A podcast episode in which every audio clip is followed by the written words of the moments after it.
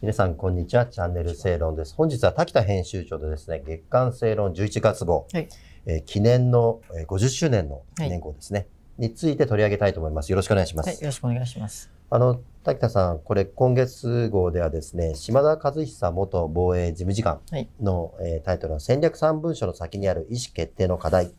を紹介しています。えーこの論文を取り上げた理由っていうのはどういうことなんでしょうか？はいえっ、と、あの、去年の年末に、はいえー国家安全保障戦略を含む、うんまあ、戦略三文書、まはいあ、安保三文書うん。という呼ばれるものが、まあ、閣議決定されましたと。はい。で、それで、まあ、あの、うん島田さんもそうですし、うんによく登場していただいているうん岩田元陸幕長はいなども、うん皆さん評価しています。そうですね。まあ、これはその政府の意思がようやく表明されたと。うん。いうことで、あの、今までになかったことなのでね、皆さん評価したんですけれども、うんただ、えー島田さんは11月号、まあ今発売のものでね、こう言ってるんですよね。その我が国はこれまでは防衛力整備と法整備を中心としたうん制度の構築に力を注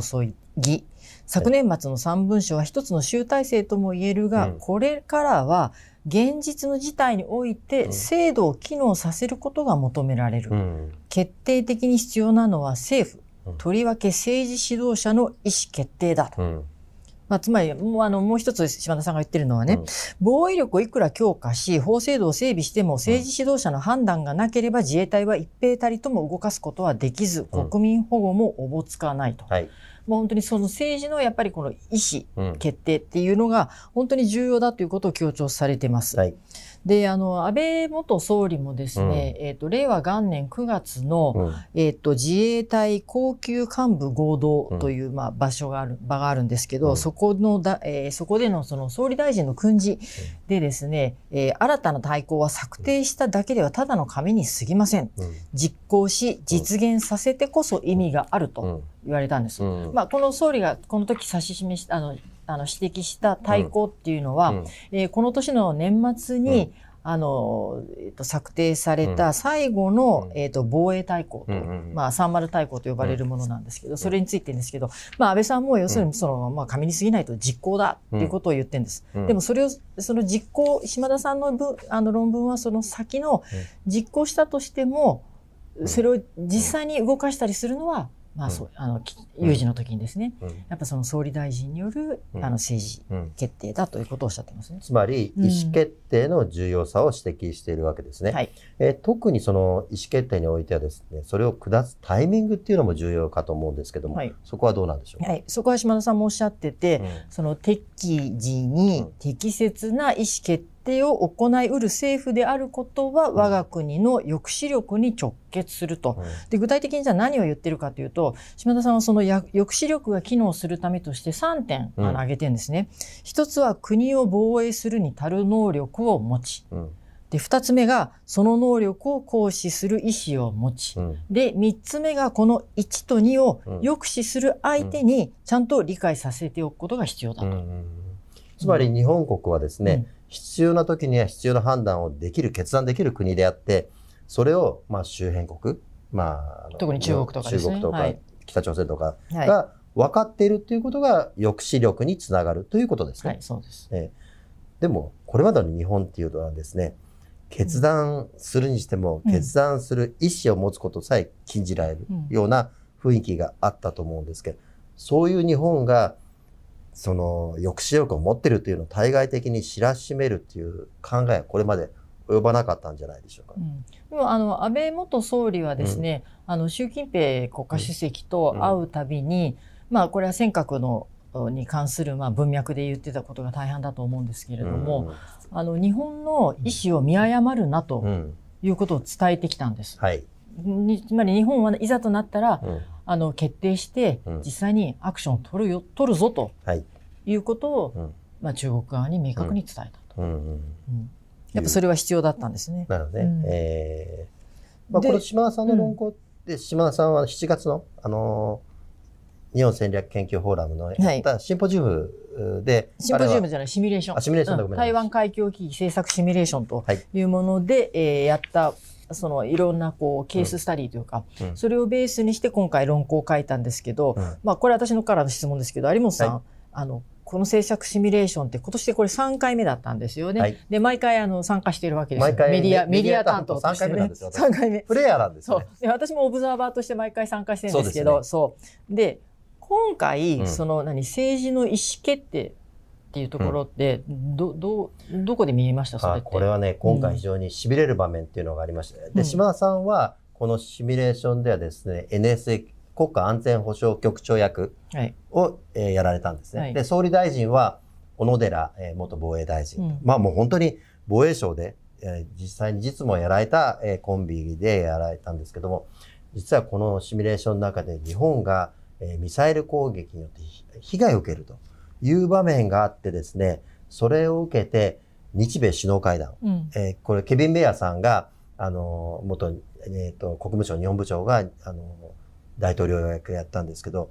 反撃しようというところで、アメリカと日米でですね、協議をするんですけど、はい。まあ、それ日本側としてはもう被害を受けたんだから、すぐにでも反撃したいと、こう反撃能力を行使したいと。はい。いうのに対して、アメリカの大統領はですね、まあ、ちょっと待ってくれと。うんまだちょっと準備がいると。うん目標の選定とかですね、そういうので。ターゲティングねターゲティングと。うんで、やるからには日米で一緒にやるべきだと。でも、その総理大臣としては、国民、国内が被害を受けているのにですね、そんな待ってられないとうんいうことで、まあ、その非常に厳しいやり取りっていうのがあってですね、それで、まあ、あの、アメリカ側もですね、まあ、じゃあ、あのですね、えっ、と、日本が先行することをで、反撃力を行使することで同合意を見たんですけど、まあ実際の場面ではもっと激しいことだって、日本はそれまでもう戦後はそういう場面に直面したことはないわけですよね。で、常にアメリカが守ってくれるみたいなね、そういうような幻想があるんですけども、えーこのシミュレーションを実際にやることによって、そのですね、そうした場面が反撃能力を持つということの意味、さっき滝田さんが言った意思決定、政治の意思決定がいかに大事かっていう、それも迅速にやらなきゃいけないっていうところが非常にまあ、その、如実に出たというところでしたね。だから、シミュレーションなのに結構緊迫してましたよね。緊迫してました。その、うん特にその、まあ、小野寺総理役と、はい。えーケビン・メア大統領役が、まあ、その相対してうん、これ議論するわけですよ。で、あの、小野寺さんは結構引かなかったんですよね。うん。アメリカが待ってくれとそいうのに対して、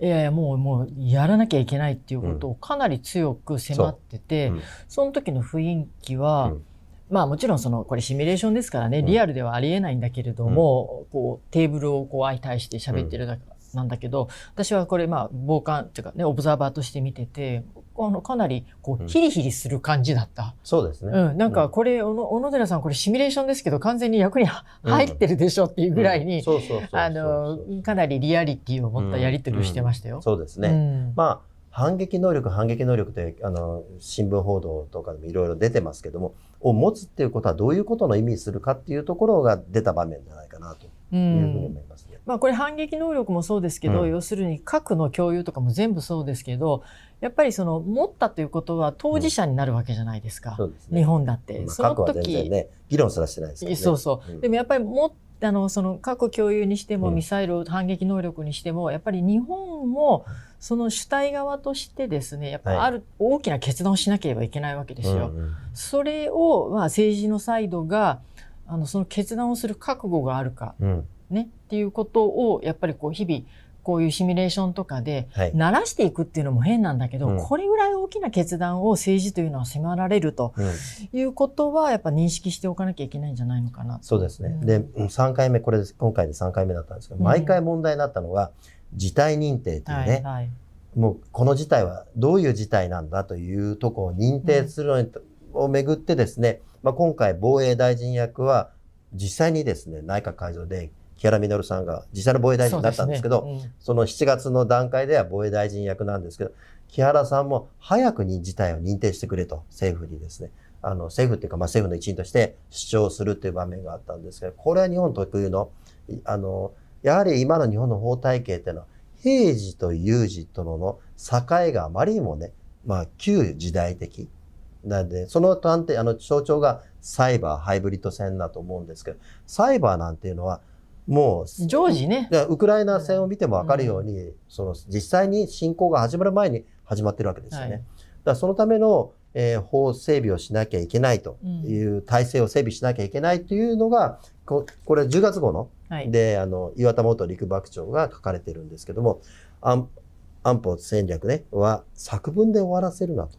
いうことですよね。まあ、それから見ても、まあ、結局安保戦略はいい内容があったわけですよ。はいそうですねやっぱやらなければいけないこと。うんところが、その、じゃあじ、実際にやってるんですか？というところで、あの、もちろんね、あの、メディアが書くのはあくまでも一部で、書かれてないけど進んでることもたくさんあるわけです。そうですね。まあ、とはいえ、うん岩田さんはあえて、この中で、その裁判に関しては、はい。あの、ちゃんと、あの、進めろということで、ねこう、いろんな法律がこう、今立ちはだかってるんですけど、そこを、うん。もうあえて全部変えて、うん。あの、本当にサイバー攻撃に備える、サイバー攻撃を仕掛けられる体制を。整えろということをおっしゃってそうですね。で、あ、の、ここの文章でも、あの、松原美穂子さん、サイバーの専門家、松原さんがですね、ウクライナ戦の、えー教訓、まあ、これが、えー日本と台湾への教訓っていうのを書いてるんですけど、ここで、えー焦点になってるのは、セキュリティクリアランス。うんうんつまり、えーアメリカがいろんな情報をですね、開示するにも、みんなセキュリティクリアランスを持ってないと、民間で対してね、えーこの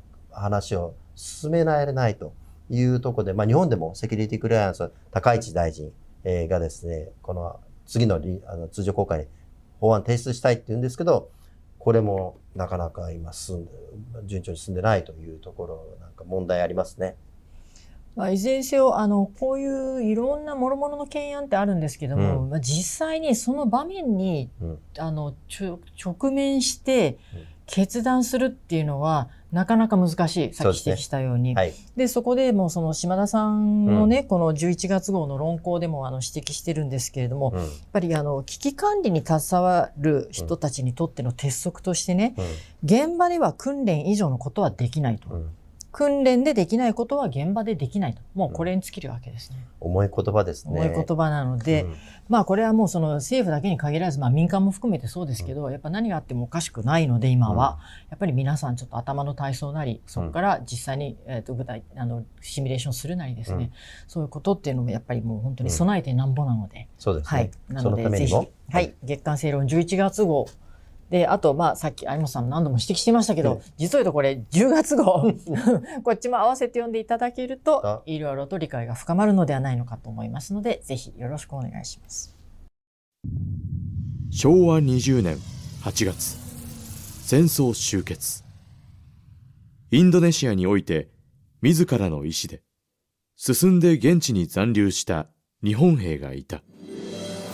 アジアを解放する再びオランダの植民地にしてはいけない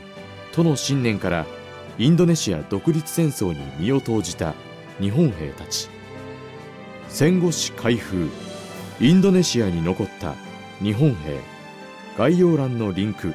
またはポッドキャストアプリで検索を。